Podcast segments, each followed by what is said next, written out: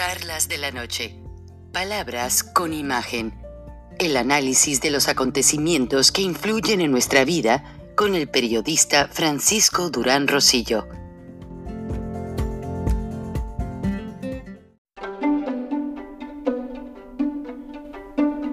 Frank Durán Rosillo eh, te saluda y los saluda a todos ustedes, su amiga María Celeste Raraz, para invitarlos a que se suscriban a mi canal de YouTube María Celeste Raraz, tal como mi nombre, donde les informo todas las semanas eh, sobre entrevistas que tienen un tema que ayuda a mejorarnos como personas y de paso son interesantes. Las pueden encontrar en mi canal de YouTube, así que los espero. Y se suscriben gratis.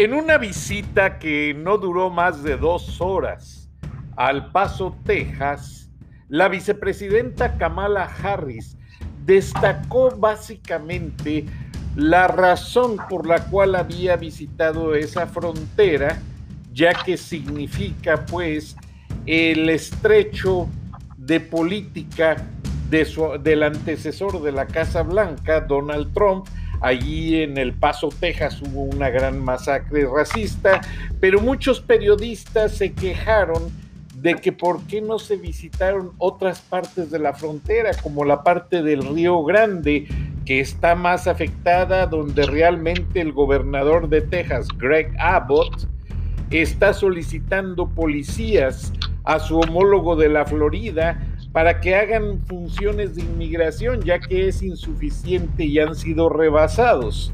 En la ciudad de Tijuana hay un campamento insalubre que ha formado un cinturón de miseria y que fue visitado por los periodistas hoy porque allí están miles, miles de centroamericanos, caribeños y gente de todo el mundo esperando esos juicios de asilo político que el presidente Biden anunció que podía gestionar para que esa gente entrara a los Estados Unidos.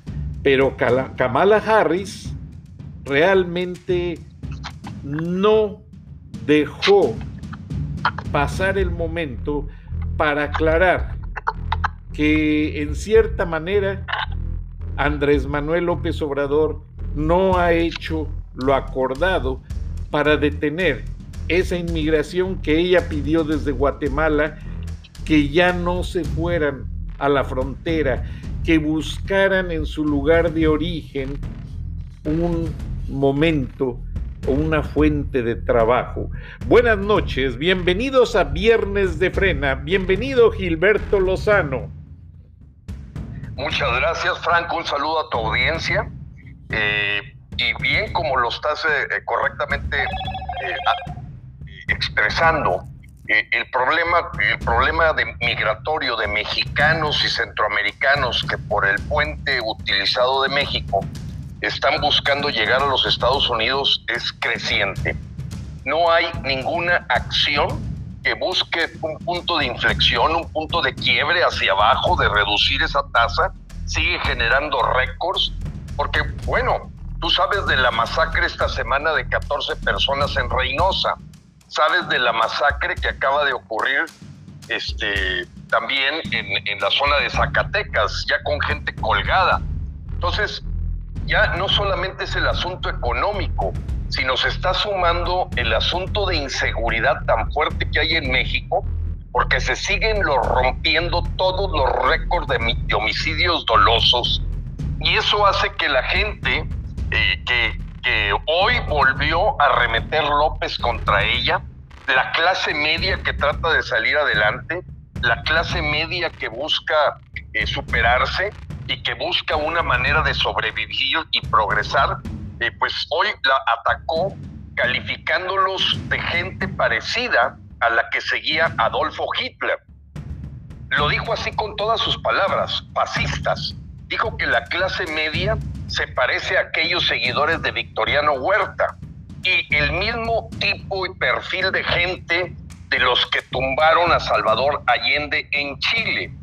Bueno, e, e, el día de hoy se volvió loco completamente López, eh, dijo que le habían sugerido sus asesores que ya no maltratara a la clase media, pero hoy fue el acabose. Eh, y, esa clase media que es la que está buscando migrar eh, ante la inseguridad, ante la falta de empleo, ante las decisiones económicas. Te doy un dato. Se confirmó, Frank, y a todos los mexicanos paisanos que nos escuchan, que hay detenidos 8 de cada 10 proyectos de generación de energía, de petroquímica secundaria, que, que, lógicamente no está viendo una oferta de trabajo. Entonces la gente con esos dos elementos, pues la Kamala Harris el día de hoy, en esa visita al Paso, Texas, dijo, no me equivoqué con todo lo que le dije al señor López. Pero el señor López no hace nada, absolutamente nada. Ayer fue pescado un autobús de Morena con 280 kilogramos de cristal. Y resulta que manipulan la foto, claramente que era de un camión de Morena, le quitan lo de Morena, pero ya es clara la complicidad que está viendo con los carteles delincuenciales. Y esta semana también, apreciado Frank, ocurrió una declaración de lo más valiente, independientemente que a mí no me simpatiza el gobernador de Michoacán, Silvano Aureoles, como seguramente a muchos michoacanos, pero dijo, se está México convirtiendo en un narcoestado. Lo que acaba de ocurrir en Michoacán es haber entregado el Estado al narcotráfico y mexicanos vale más que pongamos atención de que este eh, el, el proceso autoritario que trae López trae ya una confabulación con los carteles del crimen organizado tan evidente en lo que es el puente de narcotráfico hasta los Estados Unidos, que suma para crear esta consecuencia de alta migración, porque como bien lo dices, Frank, no, váyanse a ver Reynosa, váyanse a ver Matamoros, váyanse a ver Nuevo Laredo, váyanse a ver Tijuana, o sea, los cinturones de gente buscando brincar ilegalmente ya son colonias completas y en algunos casos eh, colonias como la colonia cubana que está ya en Juárez, Chihuahua. Eh, hay una colonia también ya centroamericana en Tijuana y, y a eso se suma todos los mexicanos ante la gravedad de que López no está llevando al país al rumbo que puede modificar este ritmo de mexicanos que están buscando salir de aquí a como dé lugar. Wow, y realmente eh, también valga mencionar otra masacre que también hubo en Guanajuato. Y tienes mucha razón, Gilberto, se ha ido proliferando y para algunas partes de la audiencia, porque el tema de la droga cristal casi no se menciona, se le conoce acá con otro nombre que se parece ser que le llaman hielo en inglés, ice, pero cristal es una droga muy conocida, una droga química para quienes este, no han conocido México, porque tenemos mucha gente de la audiencia que ha crecido acá que son mexicanos, que llegan muy pequeños, hablan español, pero no conocen ciertas eh, situaciones de términos y significados. Ahora, Gilberto, realmente es preocupante esa acusación de la clase media en la cual el presidente está enclaustrado realmente, lleva días diciendo que aquel que tiene un título profesional, que tiene una maestría, eh, bueno, con una retórica completamente fuera de base y en cierta manera, pues no tiene sentido, está atacando a la gente que quiere superarse y mucha de esa gente es nuestra audiencia porque los padres trabajan acá dos o tres empleos para mandar el dinero a los hijos en México, para que puedan ir a una universidad, para que puedan tener un título profesional. Y los mismos padres lo dicen con mucho sacrificio. Yo no quiero que mi hijo sufra lo que yo he sufrido y quiero que mi hijo sea médico, que sea abogado, que sea lo que él ha soñado ser. Imagínate la frustración de toda nuestra gente cuando el presidente de México dice que no, básicamente no quiere a una clase media en el país, no quiere gente graduada de universidad. Y, mira, la clase media incluye lógicamente a los técnicos, a los obreros, o sea, no es nada más esa capa que podríamos decir que se, genera a través de estudiar una profesión. No, eh, eh, la clase media eh, incorpora, incluye a todo mexicano que está buscando, que trabaja, que estudia, y nadie, mira, él lo dijo, Frank, dijo que sus asesores le habían sugerido que ya detuviera eso, pero él insiste porque es el mismo guion que usaba Hugo Chávez cuando se refería a la clase media como los escuálidos. La palabra escuálido en forma peyorativa intentaba eh, calificar un poquito al blanquito que trata de estudiar, sacar una carrera de técnico, a lo mejor estar en la, en la escuela nocturna para sacar una carrerita mejor, eh, pues superarse, aprender a lo mejor otro idioma, etcétera. Y, bueno, López hoy los calificó, fíjate, fíjate los calificativos que hoy utilizó, que la clase media es la más manipulable, que son borregos, que somos, ya lo había dicho eso, eso sí lo repitió, lo de egoístas, individualistas y definitivamente golpistas.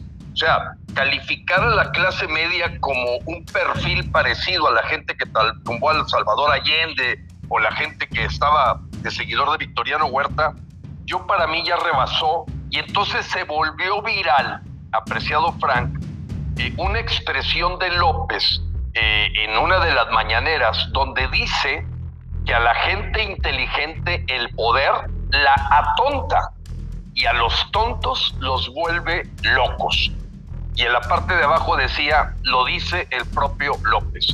O sea, López ya perdió completamente la cordura, está fuera de control, eh, lo admite, eh, y que, su deseo de llevar la, 4T es con una eh, crema innata de la sociedad, porque él no le tira a los empresarios que se están enchufando con él, que es la palabra que usan en Venezuela y en Ecuador, o sea, empresarios que se enchufan, como el Carlos Slim, el Azcárraga, el Salinas Pliego, eso no les dice nada.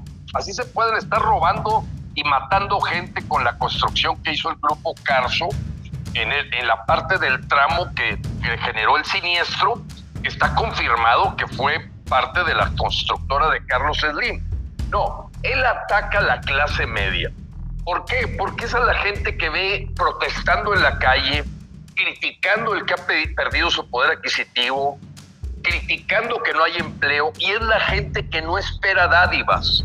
La clase media no, no es la que, la que se presenta eh, diciendo denme, no, díganme dónde hay trabajo y eso es lo que queremos.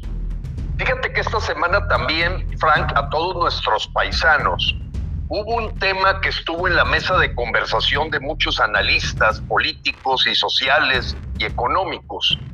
Y es el hecho de que a pesar de que los estados que más producen riqueza, que más generan impuestos, que más llevan dinero a las arcas del gobierno, eh, porque hay eh, estados que de cada peso que entregan, te digo el caso de Jalisco, Nuevo León, Guanajuato, Querétaro, Aguascalientes, Chihuahua, le regresa la federación 10 o 15 centavos. Y los otros 85 históricamente han sido para apoyar a los estados, vamos a decirlo así, más rezagados en empleo, en educación, etcétera. Pero llevamos 30 años en ese proceso y no ha generado ningún cambio porque el político lo utiliza como dádivas y limosnas y el propio López lo ha dicho. No se trata de enseñar a pescar. A nuestras mascotas y solo vinos se les debe dar el pescado. Entonces, el señor trae una doctrina que yo creo que, que, ya lo obsesionó, ya los surcos cerebrales que trae López lo, lo hacen que repita y repita la misma cantaleta de Hugo Chávez, ahora la de Nicolás Maduro, en donde él sabe que el principal riesgo que tiene a su mantener el poder, indudablemente es la clase media. La clase media que lo castigó el junio 6, que lo trae muy molesto, la clase media que se identificó claramente en la forma en que se dividió la Ciudad de México, en que no permitió la entrada en varios de los estados del norte a Morena, a menos que estuviera el narco muy metido, fueron aquellos donde arrasaron con contabilidades que no checan. Te voy a dar un dato. Fíjate eh, que la, la diferencia de votos para gobernador de Guerrero contra la de los diputados federales hay casi 800 mil votos de diferencia. Tú sumas todos los votos de, de, la votación para diputados federales, porque se supone que a la gente de Guerrero le entregaron varias boletas electorales. ¿Cómo explicas que la votación de gobernador tenga 800 mil votos más que la votación que se hizo de diputados federales en Guerrero. Es inexplicable. Es porque se metió un esfuerzo de mapache, de, de, intromisión de votos que no corresponden a la realidad. Entonces, ese tipo de cuestionamientos están en el aire, pero definitivamente, Frank, a nuestros paisanos es importante que sepan que no podemos caer en esta doctrina de López, que es la antesala de la mediocridad, del conformismo y del control político por la vía de generar pobreza, miseria. Y es la forma en que controla, se puede controlar un país tan rico como México, pues acabando con la clase media. acabas con ella y pues ya el, el dictador hace y deshace porque pues no hay quien se pueda defender. Entonces, esta doctrina ya empieza a colarse en muchos rincones del país de apagar completamente ya cualquier mensaje de López porque es los antivalores de lo que le queremos transmitir a nuestros hijos y nietos. Entonces, e, no escuches a esta persona, esta persona está mal de la cabeza. Esta persona te está trayendo una doctrina que ha fregado, amolado y jodido, perdón la palabra, a países que ya hicieron ese experimento, que acabaron con su clase media y simplemente produjeron una miseria generalizada, con pocas gentes en la oligarquía viviendo como jeques, entre ellos pues, los propios dictadores y su familia. Entonces, Frank, estamos tocando un punto muy peligroso, sumamente peligroso, y te quiero dar una buena noticia, porque dentro de todas estas masacres, de esta inseguridad rampante, porque como bien lo mencionan, masacres en Reynosa, en Tamaulipas, masacres en Guanajuato, masacres en Zacatecas, colgando cabezas ahí en, los puentes de Zacatecas. Aguililla otra vez la vuelve a bloquear completamente el crimen organizado, se vuelve a, reforzar y a empoderar el crimen organizado en, en Michoacán. El decirte que en todo este proceso eh, hubo una reunión del Consejo Coordinador Empresarial. Y esto es, no había ocurrido. En general, la Cámara de Industriales, la Cámara de Comerciantes del país, la Cámara de Banqueros, la Cámara de Industriales, Comerciantes, etcétera, en lo que se llama el Consejo Coordinador Empresarial, tomaron una decisión. Cuando han sido los que asisten a la tamaliza, cuando han ido a firmar convenios con López, cuando han hecho el intento más de 10 veces de dialogar con él, deciden el pasado martes, Frank, que van con todo a la revocación de mandato de López. Fabuloso. Ojo, ojo, esa es una esperanza grandísima, porque ya no es nada más la clase media. Los empresarios les cayó el 20 de que simplemente están sufriendo un deterioro y hacen una declaración formal de que el Consejo Coordinador Empresarial, con el voto de todas las cámaras de cúpulas de empresarios, nos vamos a preparar para la revocación de mandato en marzo del 2022, que legalmente está en el artículo 35 de la Constitución y que López pensando cuando propuso esa iniciativa de revocación de mandato, se sentía en la cima de la popularidad. Ahora él sabe que no es más que de 30% y que 70% en junio 6 votó contra su gobierno, contra los partidos que lo rodean. Entonces, imagínate el peso de esa declaración de que los empresarios dijeron, con este señor ya no hay nada que hacer, ya hicimos todo el intento, hemos perdido nuestro tiempo. Eh, se parece a aquella discusión de Lord Chamberlain con Hitler, en donde Winston Churchill le quita la posición de primer ministro cuando le dice es con un criminal o con un, una persona ignorante, no puedes dialogar, tienes que quitarlo. Entonces, imagínate el impacto de esa declaración y ahorita todos los mexicanos, Frank, y esto es muy importante para nuestros paisanos, porque hay que conseguir 3 millones de firmas para que se ejecute este referéndum sobre la presencia o no de López. 3 millones de firmas. Y hoy Lorenzo Córdoba, oye, lo acaba de decir hace dos horas, dice que va a costar la consulta de ese referéndum 9 mil millones de pesos. Él está calculando que parece que va a hacerse este referéndum. O sea, él está dando por un hecho que con la declaración del Consejo Coordinador Empresarial y el punta de lanza que ha sido frena para estar diciendo desde un principio a este señor hay que quitarlo, no tiene remedio, solamente nos va a llevar a la debacle, pues hoy se suman esas fuerzas, no te quiero decir que de manera orquestada, pero pues los empresarios se van a convertir en aliados de que logremos los 3 millones de firmas para que efectivamente en marzo del 2022 se haga el referéndum donde no tenemos duda, López se acabó. Maravilloso Gilberto y ojalá Frena pueda presionar para que los migrantes, que sabes que somos bastantitos, que estamos del otro lado de la frontera, pero que somos más mexicanos de corazón, que podamos votar en esa revocación de mandato y que no nos vuelvan a hacer la jugarreta del pasado 6 de junio, Gilberto, porque eso fue una burla. Este, el, dirigente. No, Frank, pues no, no podíamos estar en mayor sintonía. Desde el momento que oí esa declaración dije, ya no hay duda, vamos a ir a ese referéndum.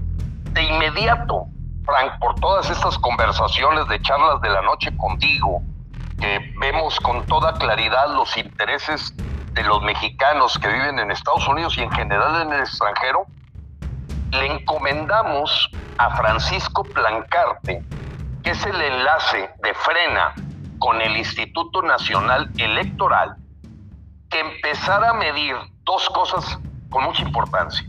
Número uno, cuál es el formato oficial para, para solicitar esa consulta. O sea, que no andemos al cuarto para las 12 buscando las 3 millones de firmas. Y número dos, tenemos que asegurarnos la participación de todos los mexicanos, nuestros hermanos y paisanos que están allá sobándose el lomo y que mandan sus remesas para acá, que sepan que tienen una aplicación correcta, porque tienen todo el derecho a decir, cada día a mi familia en México le está yendo peor.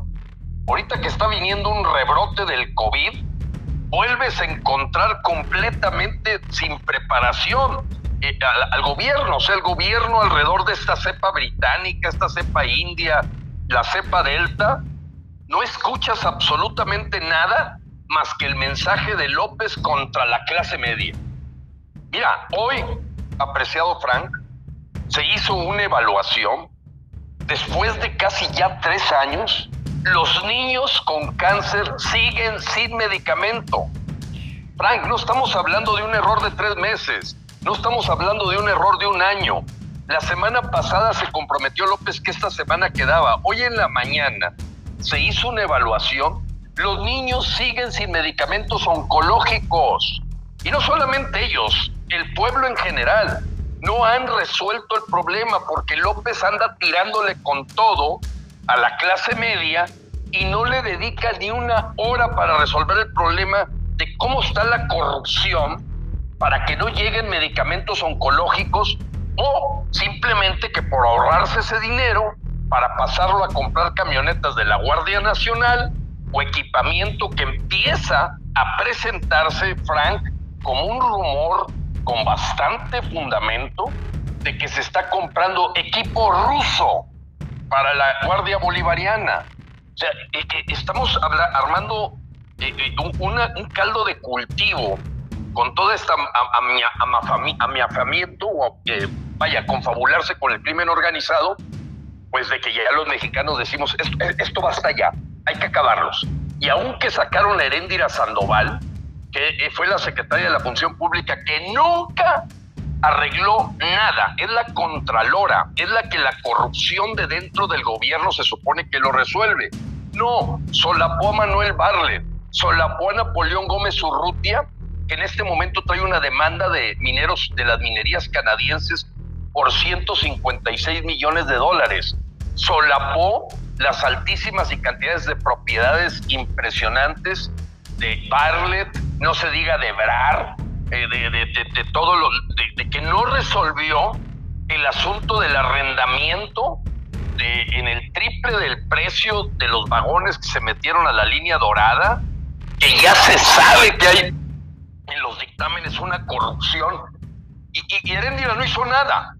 Ni siquiera fue inteligente para decir, bueno, pues les doy un dulcito a los mexicanos de que al menos capturé un chango allá de quinto nivel. No, nada. Entonces ahorita López, como ve que está sumamente golpeada la imagen de Heréndira, además de cobrarle una factura, porque ella quiso que su hermano, Amílcar Sandoval, fuera el candidato de Morena Guerrero. Entonces ahí se suma una factura política que le debían porque López quería que fuera Félix Salgado. Heréndira y su esposo John Ackerman anduvieron maniobrando para que fuera Pablo Amílcar Sandoval el, candidato de Morena, finalmente gana Félix Salgado, este impresentable eh, gañán y violador, eh, pero amigo finalmente de López, un clon, una copia al carbón de López, porro igual que él, este, y yo creo que entre cobrarle la factura y, una imagen tan desgastada como la Heréndira, hizo que saltara hoy de la Secretaría de la Función Pública se le pidiera su renuncia, la sacaron por completo, una renuncia obligada, meten a otra persona ahí como que parece que tiene algo de historia, pero ninguna en, el tema de auditoría. Digo, más de lo mismo, pero eh, Frank, México es un polvorín.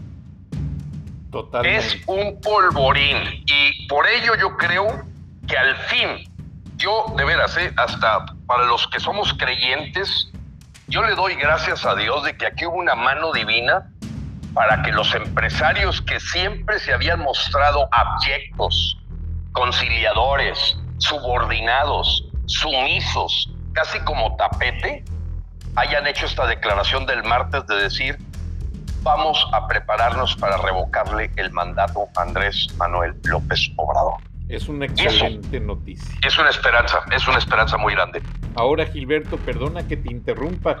Tú has mencionado mucho, has invitado a gente de la audiencia que platiquen con sus amigos o compañeros de trabajo que son venezolanos, que son cubanos, que son iraníes, y sí lo han hecho y han mandado mensajes. La señora Ana Hernández te saluda, nos escucha en Idaho y dice que realmente los tres países que acabo de mencionar solo exportan pobres, pobres que vienen a esclavizarse a los Estados Unidos y que no quiere que México sea un país que deje su clase media, su 70% de clase media y que gracias a nuestros inmigrantes va con la tendencia de crecer a tener más clase media, pero que es algo realmente significativo y ella dice que te felicita porque le estás abriendo los ojos a mucha gente, porque sí están hablando con los cubanos, con los venezolanos y todos les dicen, mira, vale, es tremendo lo que pasa en Venezuela, en Cuba, en, en todas las naciones que tienen dictaduras. Entonces realmente, Gilberto, estás teniendo un efecto que yo estoy sorprendido y le digo a la gente, Viernes de Frena es el capítulo con mayor audiencia de este programa. Se dispara la audiencia, Gilberto, y eso es gracias a tu esfuerzo. La gente te lo reconoce.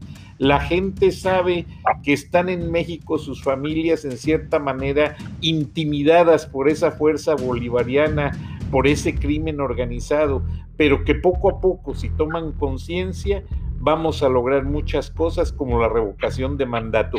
Tenemos que ir a unos comerciales, Gilberto, sé que tienes más tema y regresamos después de esta pausa. Estamos en Viernes de Frena con Gilberto Lozano, no se vaya. Walmart.com is launching deals for days starting at 7 p.m. on June 20th with huge savings on the hottest items. Up to 40% off select tech, up to 50% off select toys, and up to 60% off summer fashion items. Get the deals while supplies last. That's deals for days starting June 20th at Walmart.com.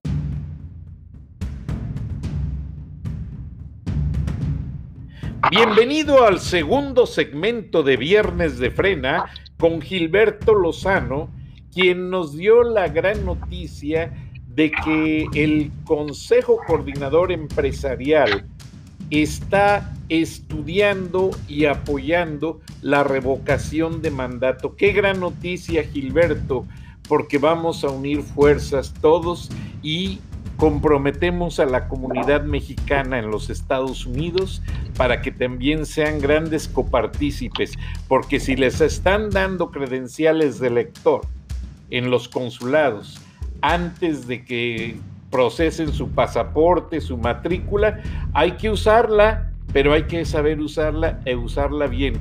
Y ese contacto que Frena tiene en el Instituto Nacional Electoral nos va a orientar de cómo seguir este proceso para que no nos vuelvan a manipular nuestro voto. Gracias, Gilberto. Sí, mira, apreciado Frank, yo quisiera hacer una precisión para mis paisanos hermanos que para salir adelante, para crear un patrimonio, para poder apoyar a sus familias han salido y han tenido que ir a otro país. Eso es digno de respeto, de reconocimiento y no quisiera ser malinterpretado de que con la problemática tan grave que hay de migración de mexicanos a los Estados Unidos a, nivel de mojados, vayan a interpretarlo como que nosotros no respetamos su deseo, su esfuerzo, su ambición, eh, el salir adelante. Eh, lo entendemos y lo reconocemos. Aquí la problemática es que eso se está intensificando a la hora que México se está convirtiendo nada más en un proveedor de mano de obra barata, de mano de obra que sufre el estar en otro país para poder salir adelante. Entonces hay que separar las cosas. Uno es la problemática interna de México que tenemos que resolver, porque no podemos ser exportadores de mexicanos eh, para que sean tratados pues como ciudadanos de segunda clase en otro país, sabiendo que hay, hay, algunos que definitivamente logran, logran por su talento y compromiso pues no ser clasificados así. Pero debo decirte que en este proceso frena, que formamos ya millones de mexicanos, eh, desde el principio teníamos muy claro que afortunadamente el principal enemigo de Andrés Manuel López Obrador es el mismo, él mismo. Cada vez que abre la boca, cada decisión que toma, ha venido cayendo en una espiral eh, que lo ha deteriorado su popularidad y la gente que le gusta trabajar está completamente, completamente de acuerdo con Frena. Aquel que quiere vivir de la dádiva, de la limosna, pues probablemente sienta que, que, pues mira, no tengo nada que perder, le voy a recibir a este señor su dinero. Pero eso no prospera, porque eso es una luna de miel.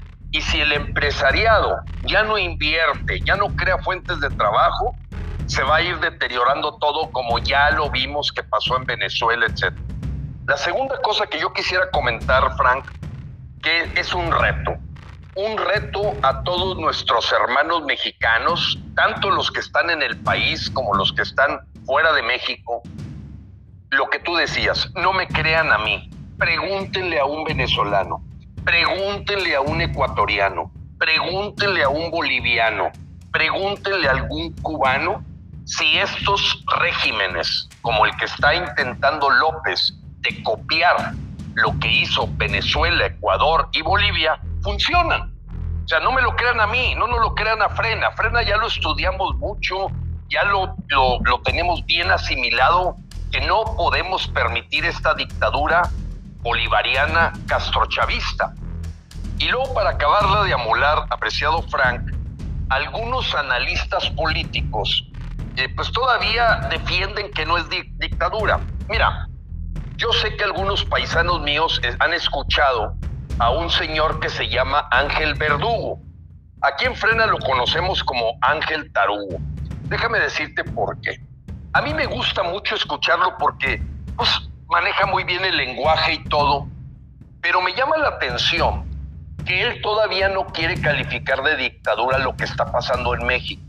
Y me llama la atención poderosamente, Frank, porque en una entrevista con Felipe Calderón y con otras gentes que han ocupado puestos importantes, enfrente de su cara le dijeron a Ángel Verdugo, esto va camino a una dictadura. Esto es el mismo paso que siguió Venezuela. Esto es el mismo paso que siguió Ecuador. Y el señor eh, Ángel Verdugo eh, no se atrevió a contradecirlos. Oye, se lo está diciendo un señor que fue expresidente, un señor que fue secretario del trabajo, un señor que fue secretario de gobernación. Se lo está diciendo con todas sus palabras. Y ahora resulta que en sus programas le dice a la gente, no, no, no, esto no es una dictadura, es, es simplemente un sobrepase del autoritarismo. Eh, eh, por favor, ¿por qué, ¿por qué confunde a la gente? yo creo que hay ahí intereses eh, porque, porque se me hace muy cobarde no querer entrar en el debate con la gente que le dijo en su cara, en programas muy claros, esto va camino a una dictadura, y él se empeña en decir que Gilberto Lozano ha creado un lenguaje de que esto va a una dictadura por su ignorancia. Pues, don Ángel Tarugo, ¿cuál ignorancia? Te lo están diciendo todos. Lo que pasa es que tú no puedes ver ojos en cabeza ajena y le ocurre el fenómeno del cangrejo mexicano que apenas empieza a progresar su vecino y lo quiere arrastrar para abajo. Pero volviendo al tema que nos importa con los paisanos y con toda la gente que nos escucha, es hechos y datos. Pescan a un camión de Morena con 280 kilogramos de cristal o de ice que efectivamente tiene una implicación de salud todavía más severa que la cocaína, eso está comprobado. Las masacres siguen, ya no nos sorprende. 14 asesinados en, Reynosa, eh, 8 descabezados en Zacatecas, eh, Michoacán, otra, masacre. E, esto es lo que ha ocurrido esta semana. La gasolina sigue en 23 pesos, el doble de lo que cuesta la gasolina para ustedes en Estados Unidos por litro que más o menos, a ver, si yo te digo, Frank, ¿cuánto te cuesta el galón? En este momento está 2.49 el galón. Bueno, sí, 2.50. Vamos a ponerle que está ahorita 20 pesos, estás hablando más o menos de, de, de 50 pesos, ¿no? El galón. Más o menos, sí. Ok, si tú divides el galón, son 4 litros, pues más o menos te da que anden 12, 13 pesos el litro de gasolina para ustedes. Acabo de ponerle a mi tanque de gasolina, me salió en 22.50 el litro. O sea, estoy hablando, estoy hablando de 9 pesos más por litro, apreciado Frank, porque está quebrado el gobierno, está quebrado Pemex, es un barril sin fondo. O sea, ¿cómo es posible que siendo país petrolero, al estar dirigido por un agrónomo y por este dictador bueno para nada, este, que ya la gente le dice el mollera sumida, eso es una broma, ¿verdad?, de mexicanos, López el mollera sumida, pero está loco. Eh, eh, oye, ¿cómo me puedes estar vendiendo la gasolina 22.86 el litro? O sea, me está cobrando un dólar. Es como si les estuvieran vendiendo a ustedes el galón en cuatro dólares. Eso es lo que está, eso es lo que cuesta la gasolina en México. Cuatro dólares. Que ese fue el precio. Del galón. Perdón que te interrumpa, que ese fue el precio cuando pasó aquel eh, huracán Catarina, que fue una crisis en esta parte del este de los Estados Unidos. Llegó a cuatro dólares el galón, pero no se ha vuelto a ver ese precio. Bueno, pues ahorita la gasolina que acabo de comprar, la que compró mi vecino, la que compró mi hijo, etcétera, la que compra el camión urbano, el diésel, cuatro dólares el galón. No ha bajado nada. Todo ha sido para arriba y se cae por su propio peso todas las promesas de mentiras del señor López y ese es el punto central. O sea, que ha manejado una, eh, un discurso de esperanza, pero que nada se ha vuelto realidad. Ni el sistema de salud tipo Dinamarca, ni el control de los homicidios y asesinatos en seis meses, ni la solución del gasolinazo y el robo a mano armada que dijo López que nos hacía Peña Nieto con el precio de la gasolina, nos siguen robando. Cuatro dólares el galón. Eso es lo que, lo que cuesta la gasolina en México, siendo país petrolero. Entonces vas viendo cosas una tras otra, tras otra, y dices, esto va de mal en peor. Y le costó casi tres años al Consejo Coordinador y a las cúpulas, porque yo te voy a decir que sí, mucho empresario pequeño, mediano y hasta grande estaban con frena, al grado tal que desconocían el discurso de sus cúpulas, porque sus cúpulas parecían amaniatadas o estaban en una posición condescendiente, dialogante, eh, de conciliación, de ir a, los tamales con chipilín para que les vendieran un boleto de la rifa de un avión que nunca, nunca se podía rifar. Este, y en todo, en todo esto, cada día más mexicanos van cayendo en cuenta que todo fue un engaño, que todo fue una mentira, que la corrupción te voy a decir, este, cuando una persona que todavía simpatiza con López, que como yo les digo, oye, con el solo hecho de que le haya quitado los medicamentos a los niños con cáncer, ¿no te basta? No, no me basta. Ah, bueno, vamos a la siguiente. ¿Está Peña Nieto en la cárcel? ¿Está Romero de Champs en la cárcel? Tampoco. ¿Has visto a Emilio Lozoya en la cárcel? ¿Has visto a los señores que nos dijeron que manejaron la corrupción del nuevo aeropuerto de la Ciudad de México en Texcoco en la cárcel? ¿Has visto a alguien en la cárcel por la corrupción que decían que había en los fideicomisos que quitaron y se llevaron 159 mil millones de pesos? Que nadie sabe dónde están. Eh, Osorio Chong. No, fíjate lo que van a hacer, una payasada. La payasada es querer poner a la gente a que diga que si quiere que se aplique la ley con los expresidentes. Esa respuesta es generalizada. Sí, la ley se aplica, la juraste. Juro cumplir y hacer cumplir la constitución y las leyes que de ella emanan. ¿Por qué preguntas? Pero sobre todo, esa complicidad de este zángano y payaso del presidente de la Suprema Corte de Justicia, Arturo Saldívar, que ni resuelve nada, porque ahorita tocaste un punto fundamental, apreciado Frank, que es la militarización de México donde ya López se descaró queriendo poner la Guardia Bolivariana o Nacional debajo de la Sedena. Y que todo eso que se le ofreció a los mexicanos, de que era por mientras, que era una guardia que iba a tener un enfoque de ser manejada por civiles, pues ahora resulta que es el ejército para sostener el poder de López, que va contra la Constitución porque está la controversia constitucional metida desde el mismo día que se declaró en el diario oficial de la Federación que iniciaba la guardia. ¿Por qué, Frank? ¿Por qué, apreciados mexicanos? Porque la Constitución dice que ningún militar puede estar metido en actividades de seguridad pública. ¿Por qué? Porque no están entrenados para eso. Ellos lo que saben es acabar con un blanco es eliminar una amenaza, pero ellos no están en el mundo de la investigación, prevención y, cuestiones de seguridad pública. Es de otra naturaleza la actividad. Por ello la constitución es muy sabia al decir que no se permite que haya militares en labores de seguridad pública.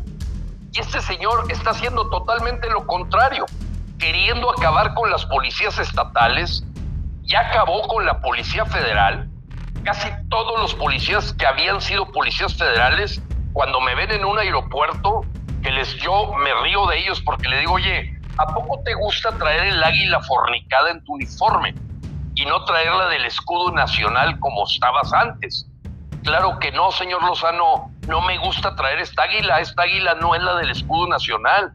Y además nosotros los que éramos policías federales, aunque haya habido algunos casos de corrupción, hemos ejercido nuestra labor como civiles entrenados y preparados. Y ahora nos metieron a una guardia bolivariana donde nos dan órdenes los militares, algunos de ellos hasta extranjeros o con acento venezolano y cubano, y, no estamos a gusto. Claro que no, nos quitaron, nos quitaron conquistas, de cosas que teníamos, seguro de gastos médicos mayores.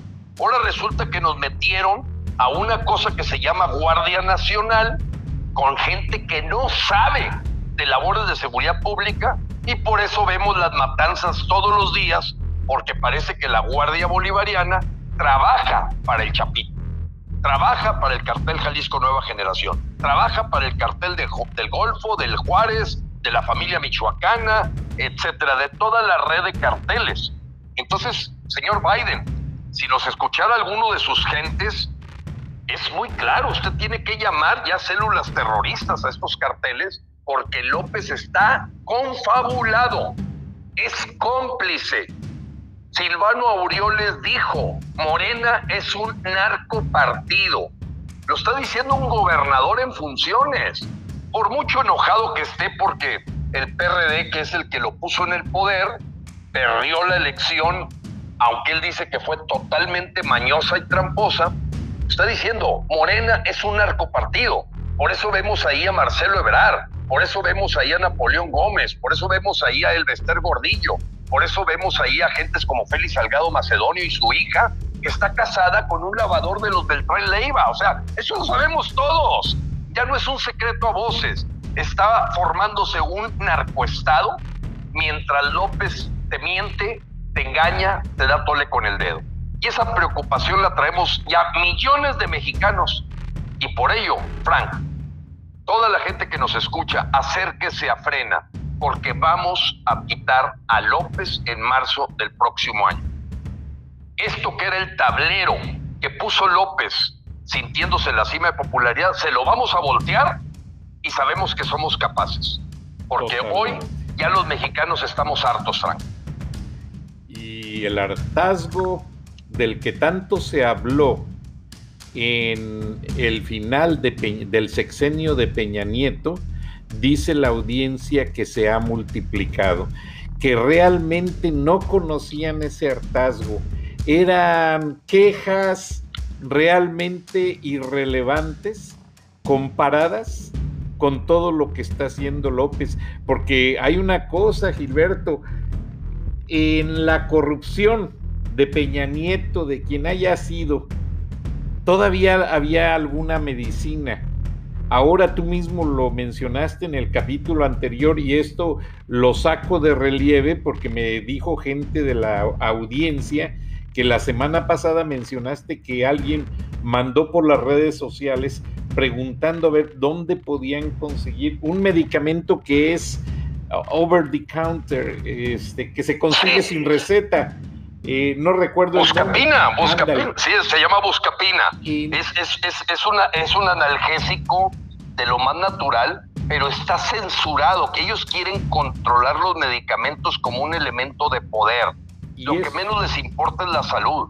Y eso les molesta mucho a la audiencia y están mandando mensajes en el sentido de que realmente en México no se había visto eso, como tú lo acabas de mencionar.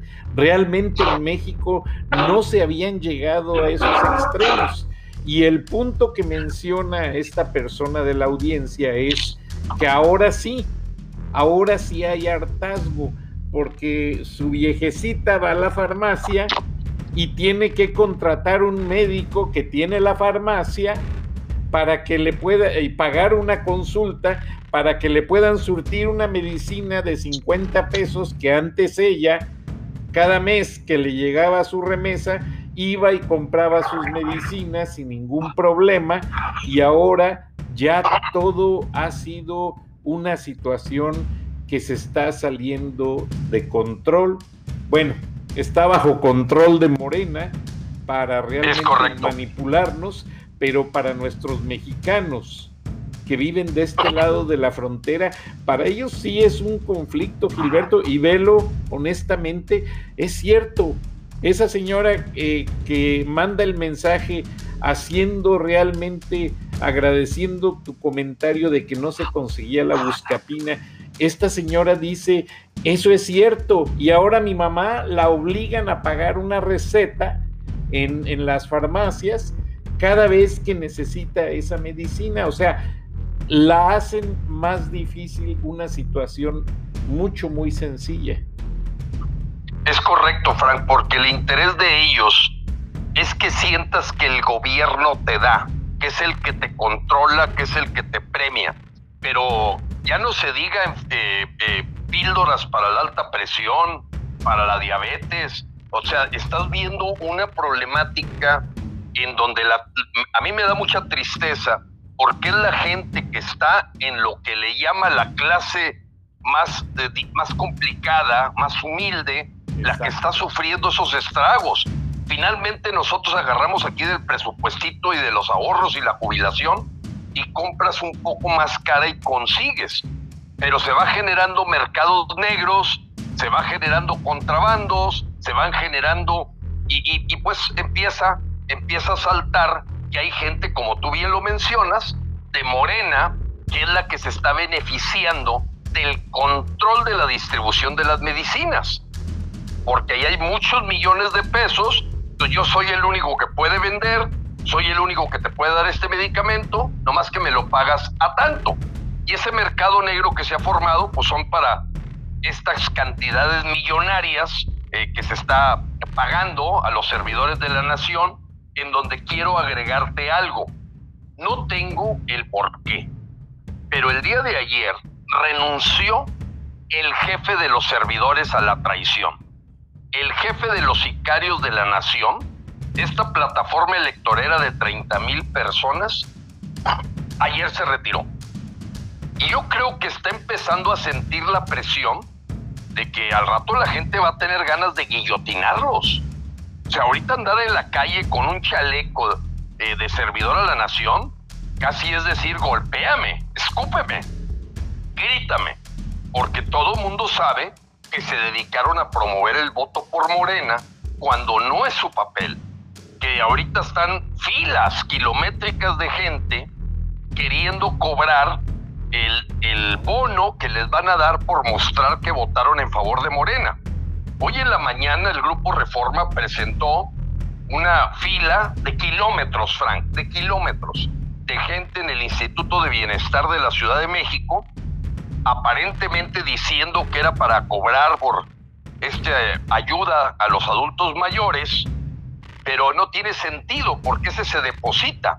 Aquí es, realmente están verificando que la persona haya votado a favor de Morena y por eso se genera esa fila, que la gente por 400, 500 pesos está haciendo fila, puesto que el programa de adultos mayores a ti te depositan, o sea, ¿por qué la filona del kilométrica? Y uno de la gente de Frena fue a investigar y efectivamente, efectivamente les están haciendo un pago demorado a quien demuestre que votó por Morena, o sea, una total corrupción eh, presente en cómo se se alinean las, las fuerzas este, alrededor de convertir al gobierno en un promotor del voto y comprador de lealtades hacia Morena. Y bueno, mira, eh, eh, eso, la renuncia de este tipo tiene un porqué. Hay un razonamiento en el que él debe haber sentido que estaba ya por ser calificado traidor a la patria. Totalmente, incluso Gilberto, vi en las redes sociales que a ciertas personas les negaron el pago diciéndoles, ah, no, no ganamos en ese distrito, no te vamos a dar el pago. y mucha gente se regresó defraudada, o sea, también posiblemente esa situación tuvo que influir en la renuncia de este señor, pero la audiencia está muy frustrada con los traidores a la nación y la verdad que es el mejor calificativo porque su función, su pago era completamente, como tú lo llegaste a bien decir en este espacio, es anticonstitucional y no te explicas por qué el INE nunca hizo nada en contra de ellos. Ahora, estas personas van a seguir posiblemente eh, tratando de pelear la contra para evitar eh, los votos en cuanto a la revocación de mandato. ¿Qué mensaje les puedes mandar de parte de Frena, Gilberto, a esta gente que también son mexicanos, que comen de los impuestos de todos y que en algún momento ellos también tienen hermanos acá partiéndose el alma? con el riesgo de que les quiten las remesas, con el riesgo de que ya sus madres enfermas ya no puedan conseguir las medicinas para sobrellevar los dolores y los achaques. ¿Qué mensaje le das a esa gente? Sí, con gusto, Frank. Pues mira, ahorita la unión hace la fuerza. Y por eso precisamente eh, López, todo su mensaje es crear un odio hacia la clase media eh, eh, esto es sumamente peligroso, eh, porque lo que está queriendo es crear odio a cualquier persona que trabaja, que se esfuerza, que se quiere preparar, que se quiere educar. Es crear odio, porque como dicen, divide y vencerás. El mensaje que yo tengo para mis hermanos mexicanos es no dejarnos llevar por ese odio. Odio similar al que creó Hitler.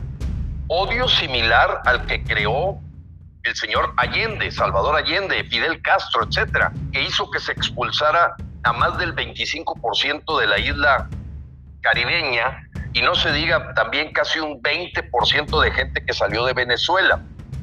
Porque ese odio, pues lo vas viendo en las calles de la persona que, eh, empoderada por estas frases de López, ve al señor que trabaja, que trae a lo mejor su carrito o que está estudiando, lo ve como un enemigo, como la persona que lo robó, que lo quiere matar, que, es un fascista, que es un egoísta, que es un individualista, que es un manipulado. O sea, toda la bola de, de, de epítetos que le crea López a la clase media es para él gozar de que nos dividamos los mexicanos, de que no estemos unidos, pero la verdad es que los familiares de nuestros paisanos les pueden dar completamente claridad de la escasez de medicamentos, de la problemática de inseguridad, de las trampas de Morena, de cómo el país se ha venido deteriorando en una mentira que sí, a lo mejor recibes un bono, recibes una ayuda, pero no me dejarán mentir eh, la persona que es un paisano que está trabajando y como dices tú, fregándose de sol a sol en los Estados Unidos para mandar esas remesas, que se espera que lleguen a 50 mil millones de dólares este año, que va a ser un super récord. Como dicen, oye, el dinero nadie te lo regala. Alguien está trabajando en Nueva York, alguien está trabajando en Chicago, alguien está trabajando en Atlanta, en Georgia, en, Florida, en Texas, en Los Ángeles, en, en California. Alguien tuvo que haber producido ese dinero para que esté aquí. Y el engaño que cree López es hacerle creer a la gente que también los bonos y el dinero que entrega es de Morena o es de su gobierno. No, es porque alguien lo está trabajando, alguien lo está generando. Y contra ese que está generando el impuesto, él está creando una lucha de clases, una división sin saber que te acabas la gallina de los huevos de oro. Porque hoy, si tú estás recibiendo 3.500, 2.000 pesos, una ayuda del gobierno, ten la seguridad que son los impuestos de alguien de la clase media que se está sobando el lomo como tu paisano en Estados Unidos. Tú estando en Estados Unidos tienes claridad de eso. Totalmente. aunque, tu, aunque tu hijo, tu mamá, tu papá, tu hermano, este, reciba dinero que tú le mandas, ese familiar tuyo sabe que tú te estás fregando para poder mandar ese dinero. Y aquí le están haciendo creer a mucha gente que ese dinero del gobierno cuando fue producido por los impuestos de la clase media que trabaja, que estudia, que se supera. Entonces, esto no va a llevar a nada bueno y tienen que hacer hincapié con su familia de que tienen que estar atentos de que lo mejor que le puede pasar a México es quitar a López y que tenemos que estar preparados para quitarlo a López cuando vayamos a las urnas en marzo del 2022 y antes habremos participado para decir 3 millones de mexicanos queremos que se haga ese referéndum, que se vuelva realidad, revocar el mandato para mis paisanos que a lo mejor no escuchan esa palabra tan frecuente, significa, y esa es la campaña, López estás despedido. López estás despedido.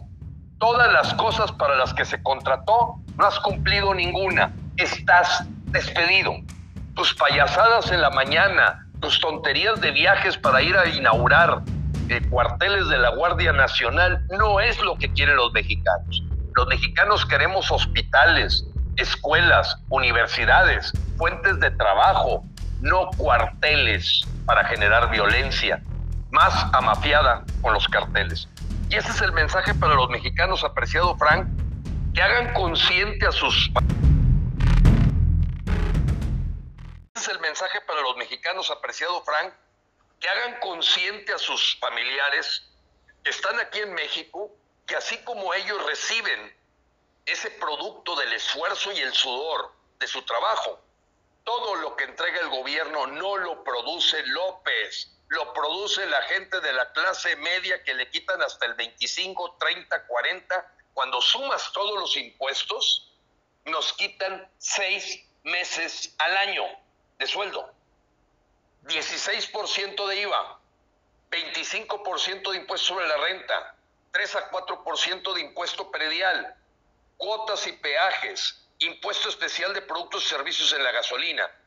Yo quiero decirte, hermano mexicano, y Frena lo tiene bien claro porque ya lo calculó, al mexicano de la clase media que trabaja, que se esfuerza, le quitan la mitad o más de su sueldo el gobierno para podérselo entregar a aquella persona que se lo puede merecer por ser discapacitado, etcétera, pero no para estar de flojo y estar eh, creyendo que la clase media es odiosa, que es su enemigo, cuando de ahí sale el dinero que te están dando. Totalmente de acuerdo, Gilberto, y déjame agregar que mencionaste algo muy interesante, los epítetos es una palabra que significa un adjetivo que en ocasiones no necesita ser utilizado, como la blanca nieve. Es obvio que toda la nieve es blanca cuando neva. Y el señor López en uno de sus discursos demostró su poco manejo de la lengua española al no poder pronunciar esta palabra, la llamó de otra manera. Busquen las redes sociales y por ahí van a encontrar el, el video.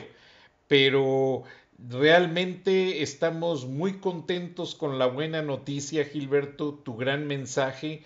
La gente está motivada. Perdón. Adelante, Gilberto. Eh, eh, no, perdóname, aquí como que se metió de repente una señal. Eh, yo quiero decirte también, apreciado Frank, que no se nos pase también una nota que esta semana estuvo en primera plana sobre todo para nuestros paisanos y amigos mexicanos, y que por cierto, tan pronto tengas en la plataforma, te pido, Frank, me envíes el enlace, porque ya me lo exige la gente de México, de estas charlas de la noche de frena, eh, de viernes de frena, eh, decirte que hoy el candidato ganador del como gobernador de San Luis Potosí, un hombre de apellido Gallardo, le ha sido comprobado un enriquecimiento, pero mayúsculo, que no tiene más que explicación a través del lavado de dinero y la presencia de carteles del crimen organizado que lo han hecho rico a este señor Gallardo, que no tenía nada y que hoy se ha convertido en la nota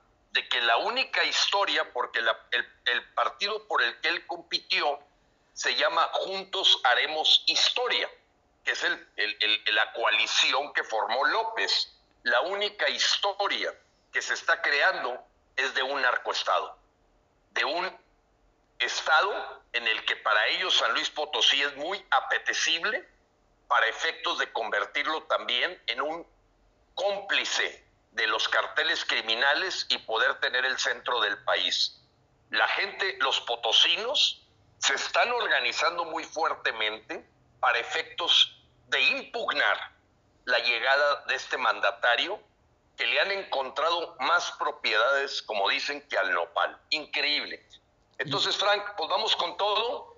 Yo te agradezco mucho estos espacios, espacios que no son fáciles, los encontremos dentro de México, pero que afortunadamente a la hora que con esta libertad con la que estamos hablando, Frank, y con esta hechos y datos y la verdad, pues a través de tu plataforma ya está empezando a ser eh, un, una escucha obligada en todos los mexicanos pensantes y no estoy hablando con eso de mexicanos que hayan estudiado más allá de primaria, no, no, no, gente que tiene sentido común.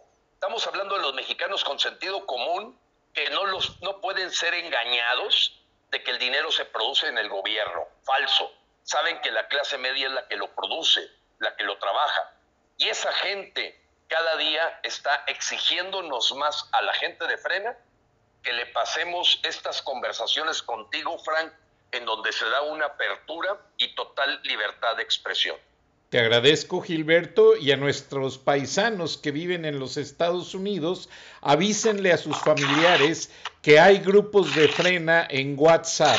Hay grupo Frena Tlanepantla, hay grupo Frena 1, hay grupo Frena Atlanta. ¿Cuál se me escapa, Gilberto? Bueno, pues son 500 grupos ya de frena. Yo te diría que 300 ya tienen su, su página de Facebook o que ya tienen su Twitter. Pero, por ejemplo, si tú me hablas de, del Valle de México, pues hay frena Miguel Hidalgo, Venustiano Carranza, hay frena Iztacalco, hay frena Naucalpan, hay frena Iztapalapa, hay frena Xochimilco, hay frena Huizquilucan, en todo el Valle de México. Y aparte hay frena Oaxaca, frena Zacatecas, algunos estados con más poca gente pero yo te puedo decir, Frank, que estamos avanzando en que ya está cubierto todo el territorio nacional. Y si alguien me pregunta, oye Gilberto, ¿en Tijuana con quién? Fue el Villavicencio. Oye Gilberto, ¿en Mexicali con quién? Claudia Murillo. Oye Gilberto, en Aguascalientes, Juan Carlos Martínez. Oye Gilberto, en la Miguel Hidalgo, Roberto Curiel. Oye Gilberto, en, en Chiapas, Teresa Moguel.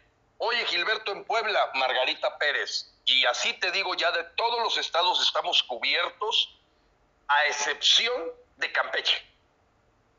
Pero así es que si hay algún campechano, algún campechano que me esté escuchando, requerimos un líder. Ojo, aquí no se requiere preparación académica, sino alguien que diga yo quiero defender a la patria, quiero que Campeche tenga una organización y una red ciudadana que defienda sus derechos. Repito, Nunca vamos a ser partido político. Nosotros no buscamos ser servidores públicos. Nos consideramos la persona que trabaja, paga impuestos y que tiene el derecho de exigir que los servidores sirvan y los funcionarios funcionen. Muchas gracias, Gilberto. Lamentablemente se nos ha agotado el tiempo y vamos a escuchar a la señora Beatriz Pajés de la revista Siempre, que hoy cumple 68 años de circulación, Gilberto. Mandamos una felicitación a la señora Beatriz Pajés y a su padre. Adelante, José Pajés, y un saludo, un saludo para Beatriz. El, su participación en los viernes de frena es muy apreciada. Es una mujer elocuente, es brillante, va al punto y creo que esos dos, tres minutos que nos deja cada viernes de frena, la verdad son muy apreciados y respetados. Gracias Frank, y vamos a recibir a, Beatriz Pajés. Gracias a ti, Gilberto, te escuchó porque ya está en cabina. Y adelante, Beatriz, bienvenida y saludos a todos los miembros de Frena. Nos escuchamos en otro viernes de Frena la próxima semana. Buenas noches y hasta entonces.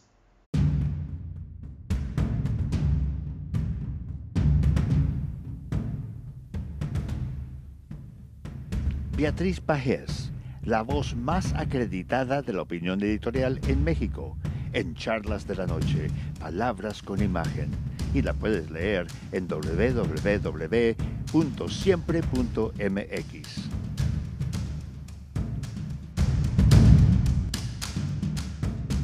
Buenas noches, Frank. Un placer, como siempre, participar en charlas de esta noche.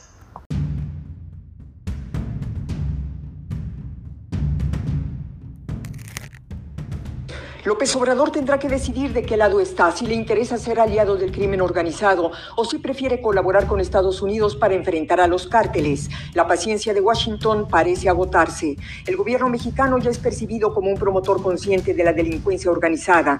Los resultados electorales del pasado 6 de junio son la prueba que necesitaba la CIA y la DEA para confirmar que la 4T busca apuntalar su poder con el dinero y las armas del crimen transnacional. Morena, con ayuda del voto narco, va a gobernar los puertos del Pacífico que utilizan los cárteles para importar la droga que trafican a Estados Unidos. Esto entra en conflicto con lo que exigió Kamala Harris a López Obrador, frenar el tráfico de fentanilo que viene de China. El presidente de México está atrapado entre la presión de la Casa Blanca para liquidar a quienes provocan la muerte de 83 mil estadounidenses por sobredosis al año y el pacto que firmó la 4T con los criminales para extender su poder electoral. ¿Qué va a suceder cuando Estados Unidos se dé cuenta que el gobierno mexicano sigue estando más interesado en proteger que en exterminar a sus amigos de Sinaloa. ¿Y qué podría ocurrir si AMLO se ve obligado a traicionar a los cárteles? El gobernador de Michoacán, Silvano Aureoles, acusó a Morena de ser un narcopartido y exigió la anulación de las elecciones en su estado. Si los mandatarios de Sonora, Baja California Sur, Sinaloa, Nayarit, Colima, Guerrero, San Luis Potosí hicieran lo mismo, salvarían a México de convertirse en un estado criminal. El silencio de López ante la evidencia evidente intromisión de la delincuencia en el proceso electoral confirma de qué lado está el presidente. Por eso dedica una y otra mañanera a inventar distractores. La farsa de la consulta para enjuiciar a cinco expresidentes busca quitar importancia a la alianza con los criminales. Si piensa que le puede tomar el pelo a los norteamericanos, se equivoca. Y si cree que puede jugar con los grupos criminales, también se engaña. Al deberle el poder a los cárteles, el presidente de México se ha convertido de facto en su rehén. Hoy su vida y su régimen dependen de que no traicione a sus cómplices. Un jefe de Estado que tiene ligas con asesinos, secuestradores y descuartizadores ya no le sirve a la nación.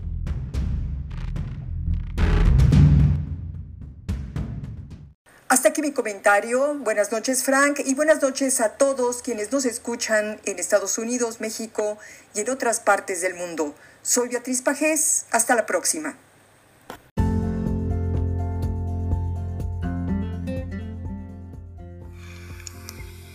Escuchaste el análisis de la noticia, transparente como el agua, con el periodista Francisco Durán Rosillo